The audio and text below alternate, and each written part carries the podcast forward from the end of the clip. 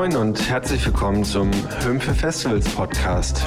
Hier sprechen wir mit spannenden Gästen zu allen relevanten Themen rund um Festivals, Trends und Entwicklungen der Branche und nehmen euch im Sommer mit ins Beautiful Mess der Festival Campingplätze.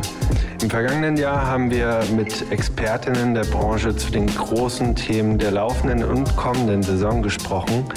Da die Gespräche live aufgezeichnet wurden, entspricht die Qualität leider nicht immer dem, wie wir es gerne hätten. Wir hoffen trotzdem, ihr habt Spaß beim Hören. Ja, dann herzlich willkommen hier im Höhen Podcast Container vom Future Playground auf dem Reeperbahn Festival 2019. Wir wollen jetzt heute hier reden über Inklusion auf Festivals mit der Unterfrage teuer, anstrengend, kompliziert. Und es irritiert mich ein bisschen, dass hier so viele Leute reden. Ähm, Genau, zum Thema ähm, Inklusion auf Festivals. Ähm, vielleicht einmal ganz kurz äh, zu, für die Leute, die vielleicht ganz neu einsteigen. Inklusion, ähm, wirklich super kurz gesagt, kann man ganz viel drüber lesen. Ähm, bedeutet einfach nur, dass jeder Mensch das Recht hat, dabei zu sein. Und ähm, Barrierefreiheit ist quasi, ähm, Barrierefreiheit ist der Oberbegriff für viele kleine Maßnahmen, die man machen kann, um ein inklusiveres Miteinander quasi zu schaffen. Und ich habe noch zwei Hinweise zum Beginn. Wir werden das hier alles als, oder wir zeichnen das gerade auch ähm, als Video auf und wenn ihr das Ganze weiterleiten wollt, auch an gehörlose Menschen, dann könnt ihr gerne das Video, also wir werden eine Audiodeskription machen und dann könnt ihr das gerne weiterleiten. Genau, dann habe ich mir zwei richtig tolle Gäste eingeladen. Endlich sind sie jetzt auch da. Aufgrund eines großen deutschen Zuganbieters mussten wir das Ganze leider ähm, verschieben. Aber schön, dass ihr es trotzdem geschafft habt, äh, Elnas und Felix. Ich würde das Wort direkt mal an Felix übergeben. Stell dich doch kurz vor, wer bist du, was machst du und was verbindet dich mit dem Thema Inklusion? Ja, moin, moin. Mein Name ist Felix Brückner. Ich bin ähm, Musiktreibender hier in Hamburg und ähm, die Besonderheit oder auch nicht Besonderheit ähm, ist, dass ich querschnittgelähmt bin seit äh, mittlerweile 2005. Genau, und das ist auch schon der Bezug oder mein unmittelbarer Bezug zum Thema Inklusion, weil ich quasi unmittelbar betroffen bin. Ähm, genau, und ich freue mich sehr, heute hier zu sein und äh, bedanke mich schon mal jetzt für die, für die Einladung. Ja, sehr gerne. Dann, ähm, Elnas, möchtest du dich noch vorstellen? Was verbindet dich mit dem Thema Inklusion und wer bist du eigentlich? Was machst du so?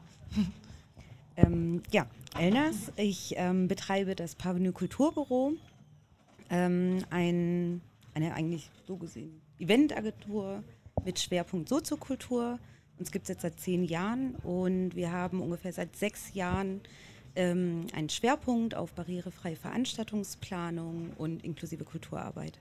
Und haben da mittlerweile seit ungefähr zwei Jahren den Ableger unter dem Titel Wir kümmern uns. Das ist ein barrierefreier Veranstaltungsservice, der von ähm, Vereinen, Verbänden, Kommunen und kleineren und größeren Festivalveranstalterinnen abgerufen werden kann. Wirklich so als spezieller Gästeservice für Gäste mit Behinderung auf Festivals. Und ich glaube, du machst auch noch viel mehr und darüber reden wir auch noch. Ähm, vielleicht, Felix, an dich gleich mal die Frage: Auf welchen Festivals warst du dieses Jahr und vielleicht auch die letzten zwei oder drei Jahre? Und zusätzlich, was hast du da so beobachtet an, ich sag's mal, barrierefreien Maßnahmen? Was hast du vielleicht selber auch äh, getestet, ausprobiert, genutzt? Und äh, was kannst du dazu sagen? Wie waren die so? Waren die gut? Schlecht? Kann man dazu was sagen? Ja. Also es hat sich bei mir ein bisschen verändert. Ich war früher ganz viel auf großen Festivals. Also in der Zeit von 2007 an war ich, glaube ich, fünf oder sechs Jahre hintereinander bei Rock im Park. Habe mir das da angeschaut. Und ähm, seitdem ich selbst Musiker bin und meine eigene Band habe, ist es äh, leider so, dass ich im Sommer natürlich auch dann selbst Festivals spiele. Und leider? ja, also leider in Bezug darauf, dass ich dann nicht mehr so präsent auf großen Festivals mhm. bin. Ne? Und ähm, Natürlich ist es auch schön, auf kleinen Festivals mit meiner Band zu spielen. Das ist das, was ich ähm, hauptsächlich machen möchte, auch zukünftig. Ähm, und da ist es tatsächlich so, dass ich manchmal ja schon überrascht bin, wie die Leute mitdenken mittlerweile. Also das Gefühl ist da einfach in den letzten Jahren viel passiert in Sachen, wir denken mal drüber nach, wie wir das zumindest mit unseren bescheidenen Mitteln, ähm, die oft ja nur zur Verfügung stehen auf kleinen Festivals, ähm, das Ganze einfach ein Stück weit barrierefreier machen. Ne? Und dann ist es schon so, dass ich mich freue, wenn auf einem Festival, auf dem wir spielen, wo wir dann über Zuschauerzahlen von vielleicht so 1000, 2000, 3000 Leute ähm, sprechen, dass da irgendwie ein barrierefreies Dixie ist und dann kommt die Veranstalterin auf mich zu und sagt, hey, wir haben da, extra ein Licht reingebaut und ich so, ah, geil, ähm, weil das echt kompliziert sein kann, wenn die dann irgendwo in der Prärie stehen und da ist kein Licht, ja. ähm, da klarzukommen. Ne? Und ja, da bin ich echt immer positiv überrascht gewesen eigentlich jetzt in den letzten zwei, drei Jahren, wo wir als Band unterwegs sind, dass da auf den kleinen Festivals doch schon ähm, mitgedacht wird ähm, und da Sachen irgendwie getan werden, dass es angenehmer ist in den begrenzten Mitteln, die eben da sind. Mhm. Genau. Aber was denn zum Beispiel? Also du hast die barrierefreie Toilette genannt, was kannst du denn noch konkret? Genau, dass wir ein bisschen schauen, dass, dass irgendwelche Kabelwege, ne? dass da irgendwie Sachen drüber sind, dass man drüber rollen kann mhm. und dass sie schauen, okay, wie kann man da irgendwie ein Wegsystem implementieren, wo man wo das vielleicht geteert ist oder zumindest fest ist, mhm. ähm, sodass man da einigermaßen ähm, rollen kann.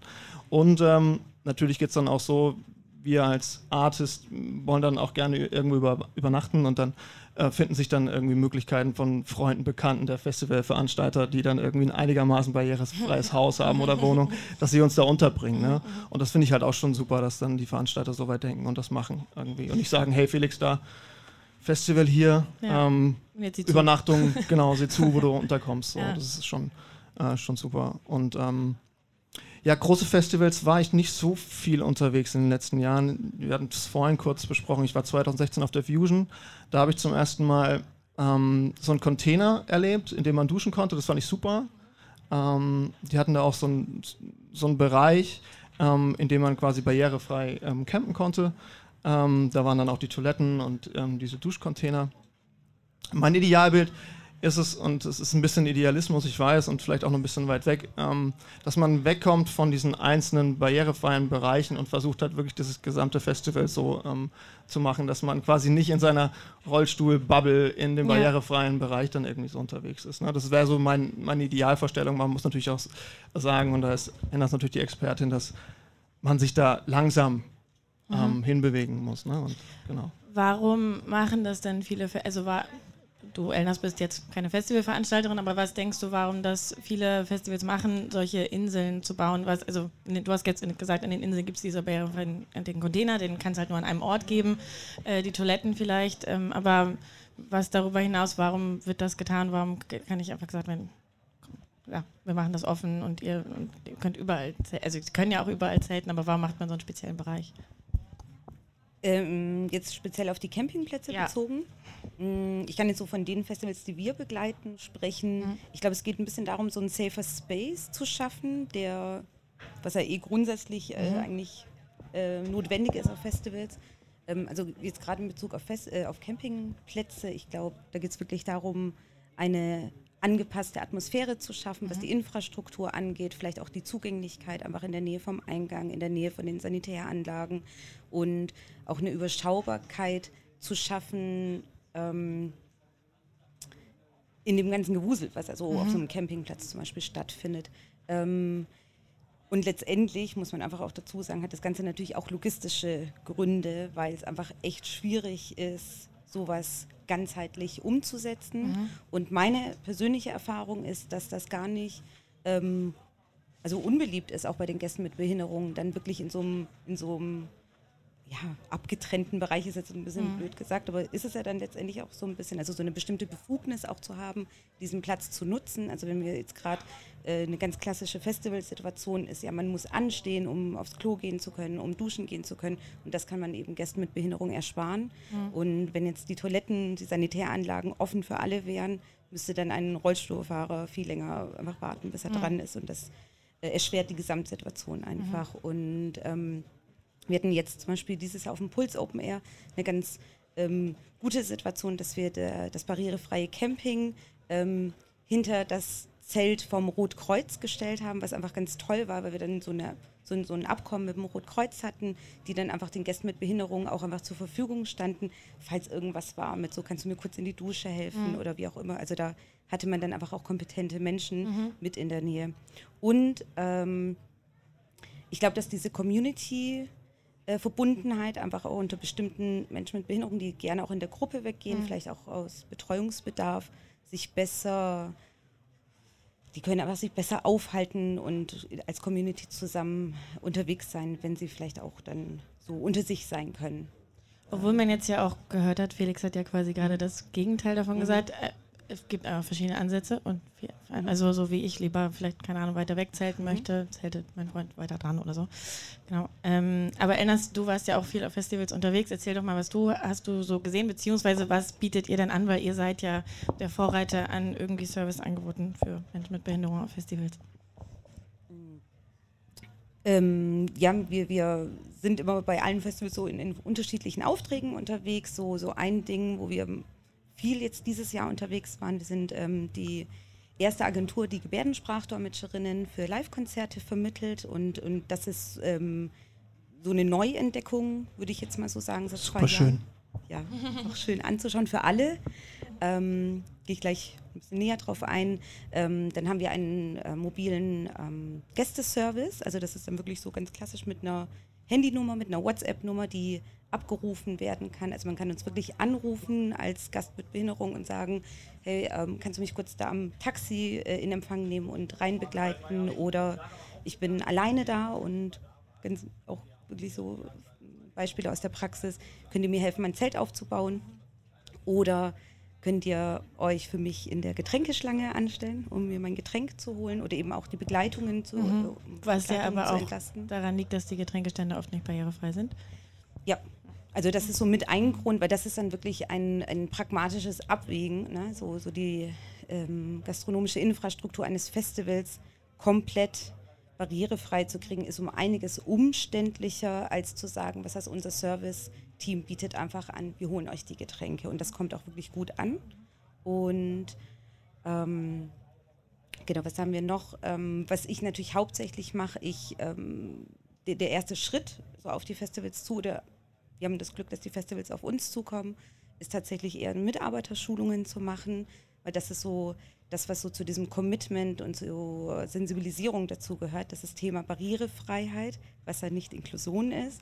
Barrierefreiheit auf einer Veranstaltung äh, alle Gewerke betrifft, also wirklich vom Vorverkauf bis zur Öffentlichkeitsarbeit, bis zur Technik, bis zum Sicherheitsdienst, äh, bis zur Gastronomie. Ähm, und vor allem natürlich ähm, auch die Ebene der letztendlich Geschäftsführung, die sich auch zu dem Thema bekennen und committen muss. Und das funktioniert sehr, sehr gut. Also so ein, eine ganz klassische Zusammenarbeit startet mit einer Mitarbeiterschulung, ähm, wo wir uns dann auch wünschen, dass wirklich alle dabei sind. Und dann werden gemeinsam Maßnahmenpläne erstellt und dann gibt es sehr gut aufgestellte Teams, die dann diese Maßnahmenpläne auch sehr autonom umsetzen können. Und die Festivals, die sagen, wir haben die das Personal noch nicht oder wollen das im ersten Jahr noch nicht so ganz alleine machen, die können dann einfach uns auch mit dazu holen und wir begleiten dann diesen Prozess von A bis Z. Also das ist dann wirklich wie so ein eigenes Gewerk, was aus, also ganz autonom auch arbeitet, also auch mit den notwendigen Befugnissen. Das ist zum Beispiel auch sehr, sehr wichtig. Ähm, ich habe schon sehr viele Gespräche bis hin zu Diskussionen zum Beispiel mit Sicherheitsleuten geführt, die dann vielleicht auch eine andere äh, Einstellung zum Thema Crowdfund, Rollstuhlfahrer, die Crowdfund, äh, Crowdsurfen Stage wollen. Dive, ja. Stage Dive, genau. Ähm, Felix, wenn du jetzt als Künstler auf Festivals bist, dann hast du ja die Perspektive, hast du nämlich gerade gar nicht erwähnt. Du musst ja dann auch auf die Bühne rauf. Wie läuft das so? Um, da habe ich es auch schon mit ähm, Elnas drüber gehabt. Äh, tatsächlich ist es am meisten so, dass ich draufgetragen werde. Also ich glaube, ich, ich habe nochmal drüber nachgedacht. Es gab, glaube ich, einmal die Möglichkeit quasi über ähm, eine Rampe zu fahren. Die war aber eigentlich zu steil, dass ich die selbst hatte bewältigen können. Also es war dann quasi so, dass da das Equipment hochgeschoben wurde und dann wurde ich im Endeffekt auch hochgeschoben. Ähm, ja, das ist tatsächlich ein Punkt. Also ja, da gab es noch keine barrierefreie Bühne für mich, sagen wir so. Hast du das in, oder habt ihr das in eurem Rider drin zu stehen, so dass FestivalveranstalterInnen vorher darauf reagieren können, auch wenn wir alle wissen, dass es eigentlich grundsätzlich so sein sollte, ähm, dass, ja genau, dass man einfach vorher weiß, ah, Tatsächlich haben wir das nicht da dran stehen. ja, vielleicht. Vielleicht, vielleicht ändert das alles. ähm, aber ja, nee, also das ähm, war bisher nie der Fall, dass ich ähm, selbstständig habe draufrollen lassen, draufrollen können. Ähm, in Clubshows ist es manchmal so, dass die Bühnen so flach sind, dass ich draufrollen kann oder so eine Stufe ist und dann kann ich mal schnell hoch. Aber Festivals ähm, eigentlich in der Regel nicht. Aber was Nee. würdest du dir schon äh, wünschen? Das wäre natürlich super, Ja, ne? Also total. Ja. Ähm, das gäbe auch ein Plus und ein Sternchen auf jeden Fall für das Festival, wenn das so wäre. Ja. Und sag mal, Elnas, wenn du jetzt über die Schulung gerade geredet hast, oder, ähm, also es gibt ja noch viel mehr Sachen, die man sagen kann, die irgendwie barriere, ne? Also wir haben eine lange Liste, würde ich jetzt mal kurz überspringen, kommen wir vielleicht im Gespräch drauf. Aber wenn du jetzt sagst Mitarbeiterschulung und ähm, ihr macht dann da, ihr seid dann da vor Ort, das klingt auch so, als wären mehrere Leute vor Ort. Das klingt alles danach, als wäre es ganz schön teuer. Oder als, äh, ne, Personalkosten und irgendwie die Vorbereitung und einen Workshop vorbereiten und so. Ähm, sollst jetzt natürlich überhaupt keine Preise nennen, aber ähm, seid ihr erschwinglich? ja, wir, wir sind, äh, also in der Größenordnung, äh, also wir arbeiten mit Festivals wie dem Wacken, ja. dem Lollapalooza und dem Puls Open Air und so weiter. Also in der Größenordnung sind wir mehr als erschwinglich, ja. würde ich mal behaupten. Ähm, und für kleinere Festivals bieten wir die Möglichkeit an. Also ich mache jahrelang, betreibe ich selber Fundraising auch eben für unsere Projekte. Deswegen kann ich dann auch den äh, Interessierten auch einfach ein paar Tipps geben, wo man für solche Maßnahmen ähm, Geld abrufen kann. Mhm. Da kann ich jetzt zum Beispiel auch einen Tipp nennen, Aktion Mensch, mhm. ist auch sehr begeistert von unserer Arbeit, also die begrüßen das auch und mhm. ähm, ich glaube, da gibt es auch immer sehr gute Chancen, sich solche Fortbildungsmaßnahmen, Sensibilisierungsmaßnahmen auch ähm, finanzieren zu lassen. Ein Problem, was es da eben gibt in der Größenordnung äh, Großfestivals, ist, das ist ja alles sehr privatwirtschaftlich besetzt, was ich ja auch ganz gut finde.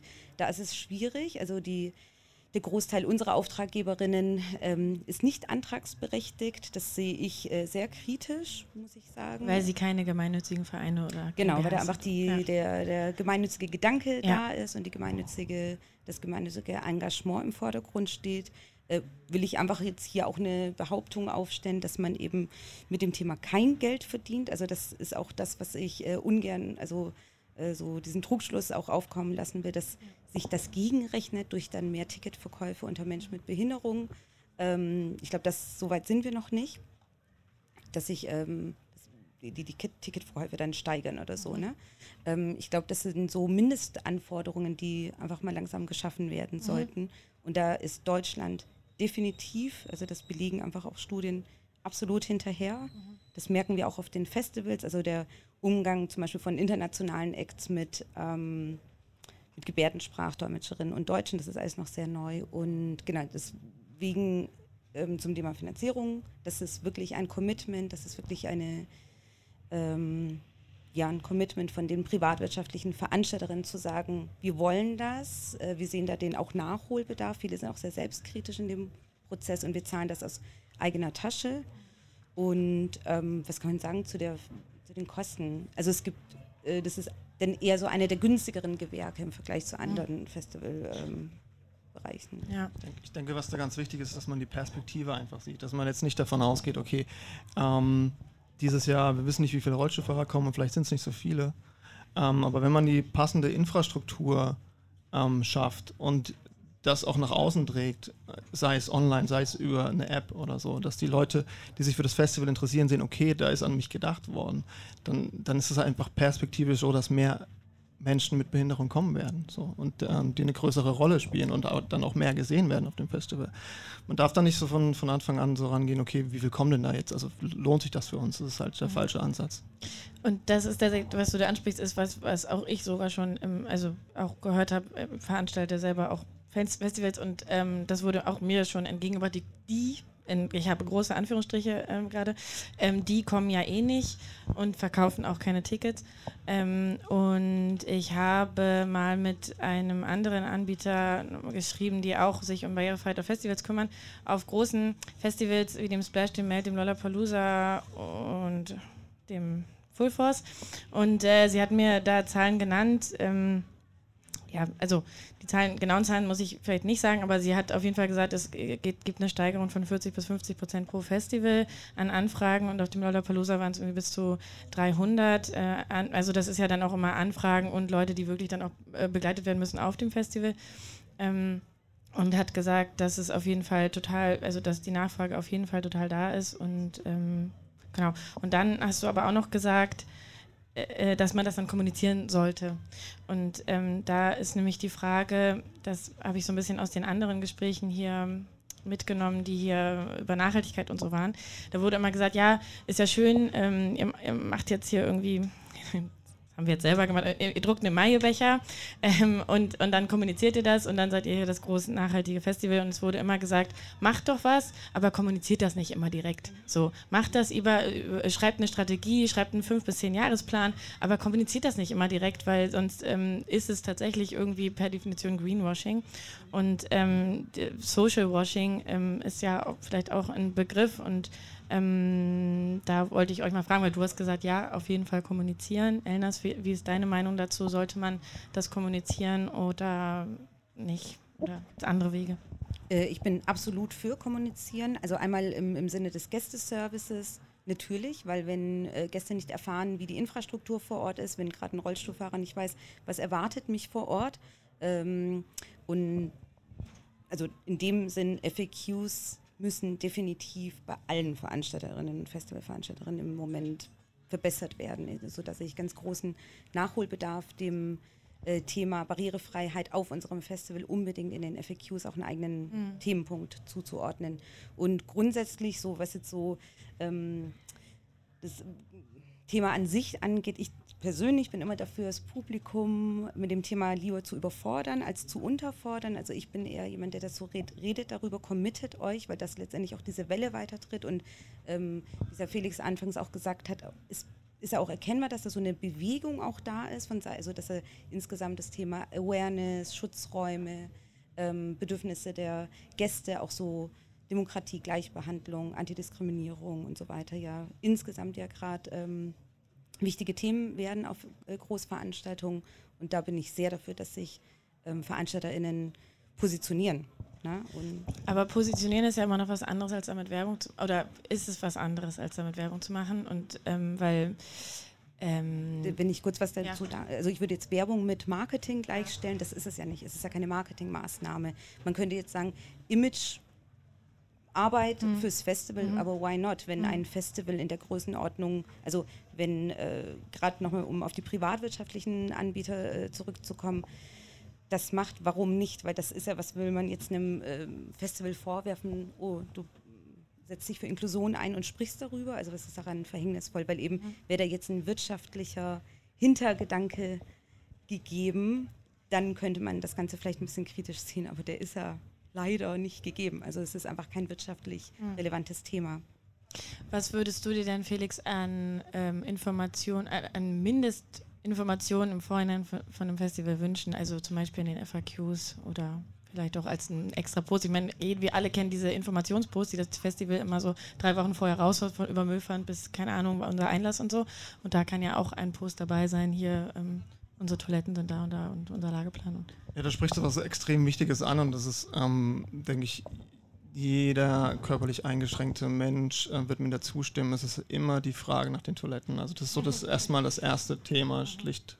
Das kann sich ja jeder vorstellen. Ne? Bei wenn uns man, ja auch. So ja, ja ist, genau, genau. Das kann sich jeder vorstellen. Ne? Wenn man irgendwo hingeht auf ein Festival und man weiß nicht, wo man auf Toilette gehen soll. Ne? Das ist immer ähm, ein sehr, sehr bedeutsames Thema und ähm, das ist zum Beispiel ein Punkt, wenn es dann so eine Festival-Map gibt, dass man da drauf guckt als äh, Rollstuhlfahrer beispielsweise und sieht, ah ja, okay, da ist die Bühne, da gibt es jetzt die Toilette und da, und wenn ich mich dahin bewege, habe ich da auch eine Toilette in der Nähe, hey, da kann ich auch mal ein Bier trinken. So.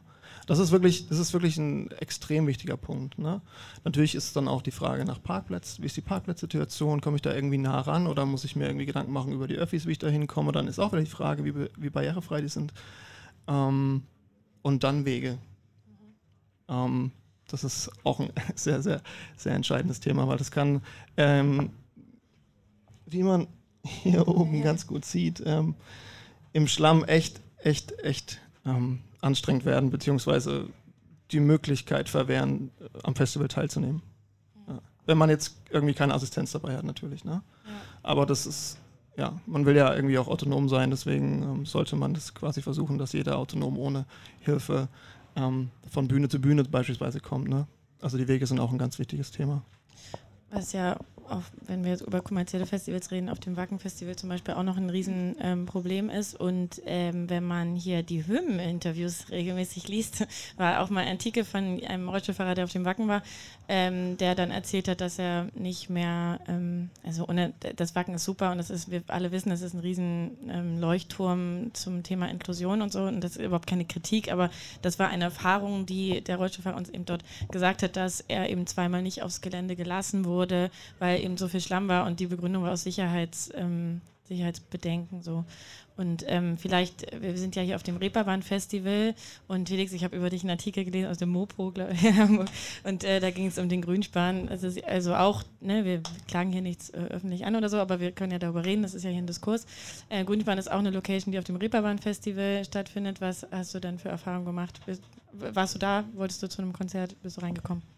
Ja, also ich war ähm, die letzten Tage eigentlich die ganze Zeit unterwegs und ähm, habe mir verschiedenste Konzerte angeguckt und war in ganz vielen Locations. Ähm, und tatsächlich habe ich auch wieder ähm, den Grünspan ähm, versucht quasi, ähm, bin hingefahren und habe äh, mich bemüht reinzukommen und dann wurde mir wie schon vergangenes Jahr gesagt, dass es aufgrund von fehlenden Evakuierungsmöglichkeiten und Haftungsgründen so ist, dass der Grünspan keine Menschen mit Behinderung reinlässt.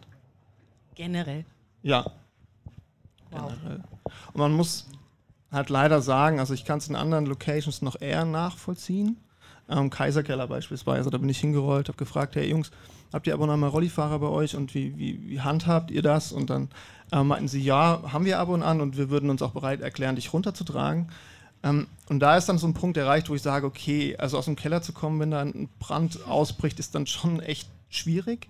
Und ähm, dann muss man auch als Rollstuhlfahrer irgendwie so ein bisschen Verständnis aufbringen und sagen, okay, das kann ich auch verstehen, aber im Grünspan ist es halt wirklich so, das ist kein, kein 100-Mann-Club und er hat halt tatsächlich nur zwei Stufen vom Eingang. Ne? Und das ist halt so ein Punkt, der mich sehr geärgert hat und weil es halt auch so ist, dass sie schon seit Jahren Besserungen geloben und da nichts passiert. Und ähm, die, sie berufen sich jetzt einfach darauf, dass ihr persönliches Sicherheitsempfinden für dich dann dort im Club quasi nicht gegeben genau, ist. Quasi versicherungstechnisch nicht auf der sicheren Seite wären, ja. wenn, wenn sie mich reinlassen, wenn irgendwas passiert. Ja. Ist, ist halt ist halt fragwürdig, ne? weil es gibt ganz, ganz viele andere Locations auf der Reeperbahn, die mhm. ähm, da sehr viel liberaler sind und sagen, ja, wir machen das und wir kümmern, dich um, kümmern uns um dich und die haben bestimmt auch keine anderen Brandschutzverordnungen oder Evakuierungsverordnungen als der Grünspan. Deswegen nämlich die Frage, Erinnerst du bist ja auch Veranstaltungskauffrau, nennt man das so? ähm, gibt es denn ein Gesetz, auf das sie sich berufen können? Ähm, ich, sag mal, ich sag mal so, es gibt die Veranstaltungsverordnung, also die Musterversammlungsstättenverordnung, die es ja in jeder Stadt, in jedem ja. Bundesland gibt, mit teilweise auch Unterschieden. Ähm, da sind Gäste mit Behinderung ja mit gedacht, mit erwähnt und es gibt natürlich auch Auflagen, zum Beispiel eben ähm, ein Prozent des Publikums als Gäste mit Behinderung mitzuzählen und mitzuplanen. Also jetzt gerade im Fall vom Grünspann, was aber sicherlich auch auf andere Locations übertragbar ist, sehe ich das einfach so, dann lasst euch was einfallen. Und äh, auch in einem Kellerclub sehe ich das auch anders, weil da ist es, da muss einfach ein individueller ähm, Evakuierungsplan vorliegen. Daher kommt ja zum Beispiel auch diese Begleitpersonenregelung, weil ja da auch einfach gewünscht ist, dass ein Gast mit Behinderung seine persönliche Begleitung dabei hat, die letztendlich auch gewährleisten kann, dass du mitkriegst, im Fall eines äh, gehörlosen Gastes, zum Beispiel wenn Alarm losgeht oder so, dass deine Begleitung, Best Case, hören kann und dich informieren kann, was da gerade passiert oder bei blinden Gästen oder bei einem Rollstuhlfahrer. Ähm, Im Fall vom Grünspann habe ich mitbekommen, ähm, ich würde mir zum Beispiel auch wünschen, mit dem Grünspann ins Gespräch zu kommen und da gemeinsam auch zu überlegen, wie man Lösungen finden kann, weil gerade in der Größenordnung und der kulturellen Relevanz, die das Grünspann, die, das Programm hier in Hamburg auch hat, äh, finde ich, muss man da schon auch eine Teilhabe allen Menschen ermöglichen. Ich weiß zum Beispiel auch, dass genau was dir passiert ist, auch einem kleinwüchsigen Gast passiert ist. Ähm, ich bin da dafür einfach, der, solche Clubs sollten sich einfach was einfallen lassen. Es muss halt einfach mitgedacht werden. Es kann nicht einfach so pauschal ähm, abgewimmelt werden, zumal gerade in dem Club ja wirklich diese zwei Stufen im Moment die Hürde sind, aber nicht Next Level irgendwie ein Evakuierungsplan, der nicht, den es einfach nicht gibt für ähm, Fälle von, von ähm, Rollstuhlfahrerinnen im Publikum. Da könnte man einfach ganz einfach eine Rampe auslegen, die wirklich erschwinglich sind. Die kann man teilweise sich auch irgendwo als Spende übertragen lassen. Man könnte für die Straße der großen Freiheit auch mobile Rampen gemeinsam anschaffen, die sich gegenseitig ausleihen. Also es gibt ganz, ganz viele Ansätze, um dieses ernstzunehmende Problem auch ganz schnell zu lösen. Willst du gerade noch was dazu sagen? Ja, ich wollte nur sagen, ich will auch hier gar nicht sitzen irgendwie mit dem erhobenen Zeigefinger so. Also ich bin ja der Erste, der irgendwie sagt, hey, lass uns zusammensetzen und überlegen, wie wir das besser machen können, weil ich würde es mir natürlich nicht nur für mich wünschen, sondern alle anderen ähm, hier in Hamburg und ähm, Festivalbesucher, die Interesse haben, in, in Grünspan zu gehen. Und das ist halt einfach eine riesen Location hier in Hamburg. Ähm, genau, das würde mich einfach freuen, wenn, es, wenn man das hinbekommen würde. Ich glaube, was ähm, ganz insgesamt ähm, so zu erkennen ist, es gibt natürlich so eine Verunsicherung und zu wenig Informationen, zu wenig auch greifbare, wie du sagst, jetzt zum Beispiel Gesetze. Ich berufe mich immer sehr gerne auf die UN-Behindertenrechtskonvention, an die äh, zum Beispiel kommunale Einrichtungen auch ganz streng gebunden sind oder öffentlich-rechtliche Medien sind an die UN-Behindertenrechtskonvention. Also die unterliegen der wirklich. Ähm, ich glaube, es gibt einfach in Deutschland im Moment noch zu wenig Standards und es kursiert auch einfach so viel zu unterschiedliche Definitionen von was ist barrierefrei. Deswegen, ich arbeite immer gerne mit dem Begriff barrierearm. Und ich glaube, da sehe ich so den Nachholbedarf, einfach viel mehr zu qualifizieren, aufzuklären und auch die Interessensvertretungen, also Vereine, Verbänden, Verbände der Behindertenarbeit oder Inklusionsbüro, die es in jeder Kommune mittlerweile gibt, auch viel mehr mit äh, reinzuholen. Und da kann, ich sage jetzt mal, ein Festival in der Größenordnung Reeperbahn Festival auch so Vorreiter sein, das hier jetzt für Hamburg auch so mit zu übernehmen und nachhaltig ähm, ja, zu diesem ähm, Qualifizierungsprozess, sage ich mal, beizutragen.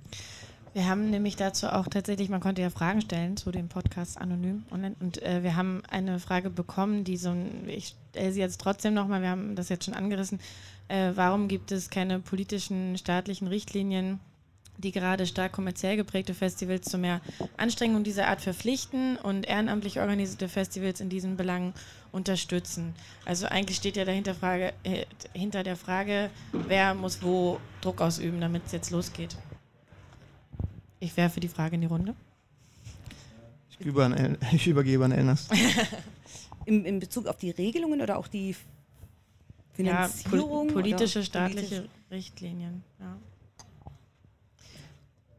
Mm, also die gibt es ja. Also wie gesagt, die UN-Behindertenrechtskonvention ist ja. also, die greift nur ja. für privatwirtschaftliche Anbieter ja. nicht. Genau, also wir haben, ähm, in den USA gibt es ja das Antidiskriminierungsgesetz genau. und ähm, ja. da habe ich dir jetzt auch gestern schon erzählt, erzähle ich nochmal, die ähm, eine bekannte Inklusionsaktivistin ja. Laura Gehlherr ist gerade in ähm, privat, tatsächlich habe ich über die Stories bei Instagram gesehen, aber ist auf jeden Fall in den USA unterwegs und ähm, sitzt im Rollstuhl und äh, hat halt, macht sehr viele Stories dazu, wie ihr Selbstbewusstsein innerhalb von einem halben Tag halt irgendwie um 150 Prozent gestiegen ist, weil sie sich überhaupt gar keine Sorgen machen muss. Sie muss nirgendwo vorher gucken, googeln, anrufen. Äh, also so wie ich es nämlich auch nicht machen muss, musste sie es jetzt auch gar nicht mhm. da tun und kann einfach rum, kann wandern gehen und keine Ahnung, was sie da alles macht so ähm, und hat einfach hat auch gar keinen Bock mehr zurück nach Deutschland zu kommen. Und ähm, ja, das, warum gibt es das bei uns nicht und äh, wo muss die Lobbyarbeit da vielleicht starten? Ähm, guter, äh, gutes Stichwort Lobbyarbeit. Ähm, wie es ja auch in allen anderen Bereichen der marginalisierten ähm, Zielgruppen ist, ist es einfach so, dass viel zu wenig Menschen mit Behinderung selber in wichtigen Positionen sitzen. Also ein ähm, Ding, was mir immer wieder auffällt, weil ich viel mit so Fachstellen zu tun habe, ist, dass zum Beispiel Leitungen von äh, Inklusionsbüros oft von Menschen ohne Behinderung besetzt sind, die dann einfach auch klar eine Interessensvertretung fachlich ähm, sicher gewährleisten können, aber ähm, sicherlich auch nochmal mit weniger Power und, und. Energie und Erfahrungswerten an die Sache rangehen. Ich meine, ich bin auch eine Person ohne Behinderung. Ich, äh, deswegen halte ich mich auch sehr zurück zu sagen, ich bin Inklusionsaktivistin, weil das bin ich nicht. Ich bin Veranstaltungskauffrau, ich habe eine Agentur, ich mache Kulturarbeit. Ich komme aus der tatsächlich, ich komme aus der Vorproduktion und Produktion von Konzerten. Und da, wo ich die Möglichkeit habe, barrierefrei zu arbeiten, mache ich das und gebe mein Wissen weiter. Ähm, aber ich kann keine Gesetze ändern. Was ich machen kann, ist diese Lobbyarbeit voranzutreiben. Ich kann Platz schaffen, um Kollegen und Kolleginnen mit Behinderung noch in meine Arbeit mit einzubinden. Ich ähm, halte mich auch sehr zurück, was zum Beispiel Beratungsgespräche oder Begehungen von Locations angeht. Da habe ich immer auch Kollegen und Kolleginnen mit Behinderung mit äh, dabei, die mich beraten. Zum Beispiel, das ist auch ein Grund, warum Felix und ich jetzt auch auf dem Festival zusammen unterwegs waren, weil es mich einfach interessiert hat, wie hier die Situation ist. Ähm, und ich denke, je mehr Menschen wie Felix, sage ich jetzt einfach mal, in einem Hamburger Behindertenrat beispielsweise sitzen und da auch wirklich aktiv mitsprechen dürfen an diesen vielen, vielen Roundtables, äh, desto mehr ähm, verankert sich dann, verankern sich diese Belange auch dann irgendwann gesetzlich.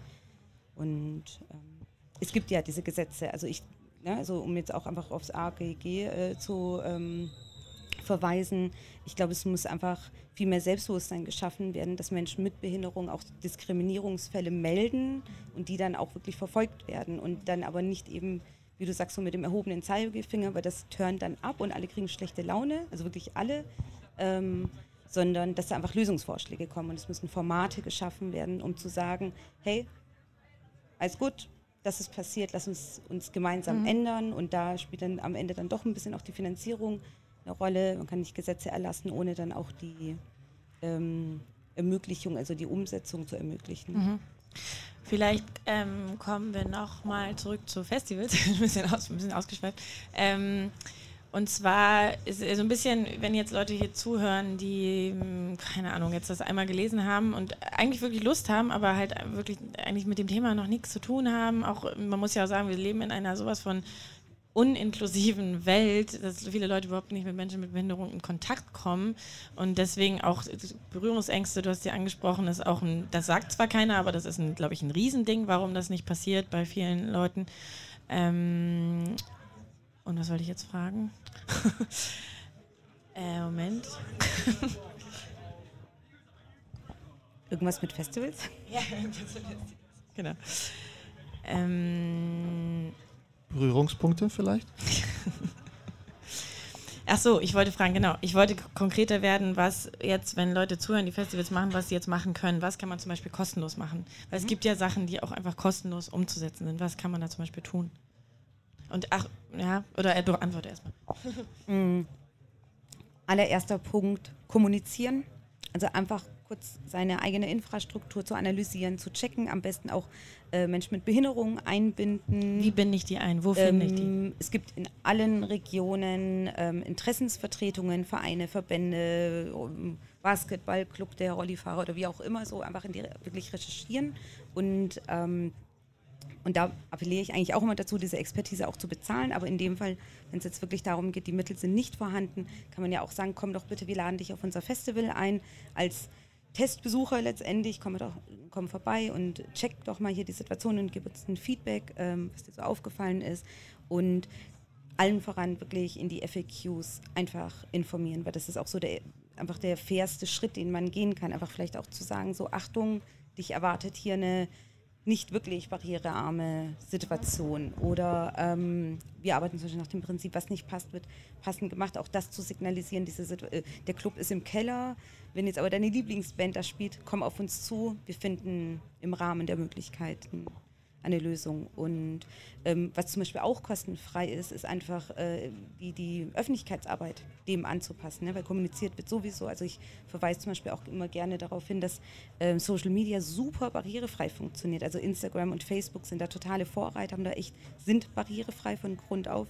Und ähm, wenn man was postet, eine Bildbeschreibung dem Post hinzuzufügen, ist einfach. Und eine WordPress-Seite barrierefrei zu gestalten, ist manchmal nur drei, vier Haken an der richtigen Stelle zu setzen. Und das sind Dinge, die definitiv nicht mit Mehrkosten verbunden sind. Genauso die Sensibilisierungsarbeit innerhalb des eigenen Teams. Ja, ich denke, Bewusstsein ist ein ganz ähm, starkes Stichwort, ähm, dass man einfach versucht mitzudenken, dass man, ähm, wie gesagt, vielleicht sich auch einen Experten dazu holt und einfach denkt, okay, was könnte ich optimieren, weil da ist vielleicht ein geteerter Weg, den man dann so und so ähm, irgendwie verwenden kann, dass die Leute von A nach B kommen.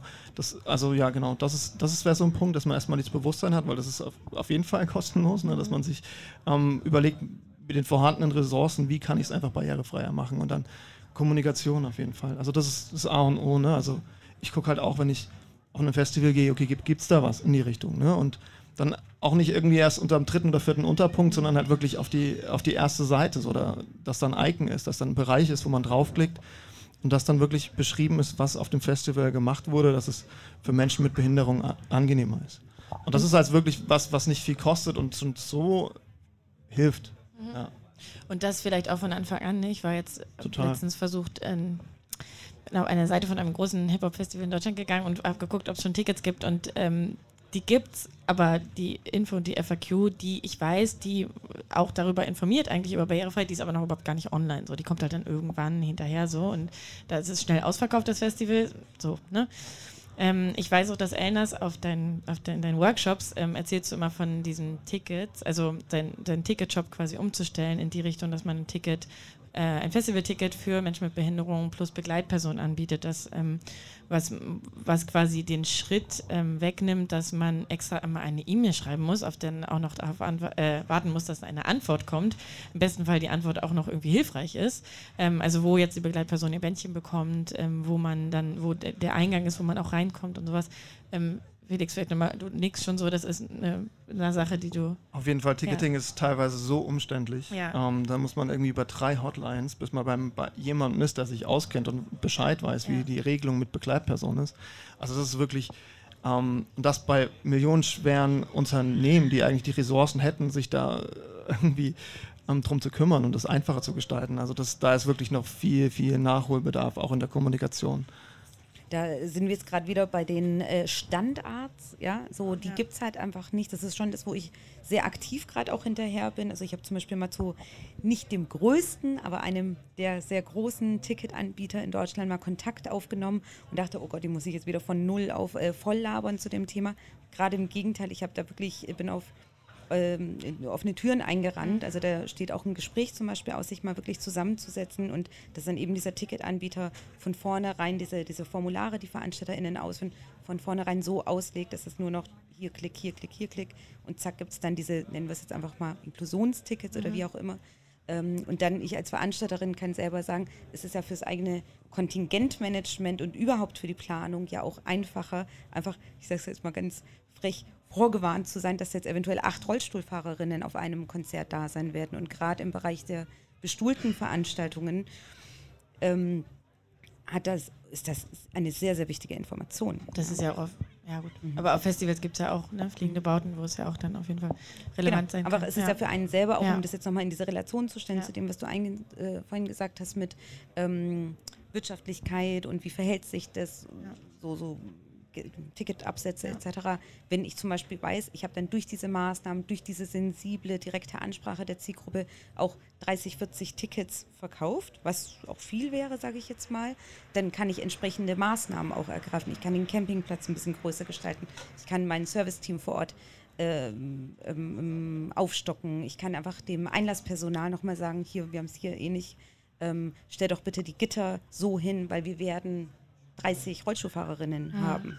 Ja, und das hat einfach rein veranstaltungsorganisatorisch so viele Vorteile, ähm, die Barrierefreiheit von ja. Anfang an mitzudenken. Ja. Nur mal ganz kurz, wir, ähm, das ist ja auch so ein Ding immer, wenn man über Inklusion redet, dass man so viel über RollstuhlfahrerInnen redet ja. und dass es diverse andere Behinderungsformen gibt und ähm, eine davon ist ja auch Gehörlosigkeit und Elnas, dein äh, oder das Team, die mit den Händen tanzen, kannst du kurz einmal beschreiben, weil das glaube ich noch nicht so transparent ist, wie krieg, wie kommt man daran?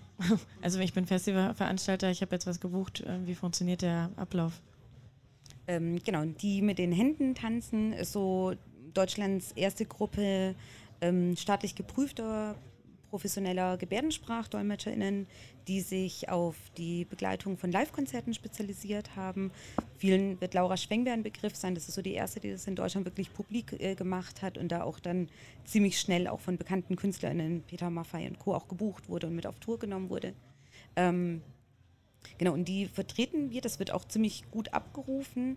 Ähm, das ist zum Beispiel ein Thema, das kann man in keinster Weise in eine Relation stellen, weil man könnte ganz äh, na, gemein sagen, das ist der Tropfen auf den heißen Stein, dass dann beim Wacken Open eher 36 Gehörlose da sind.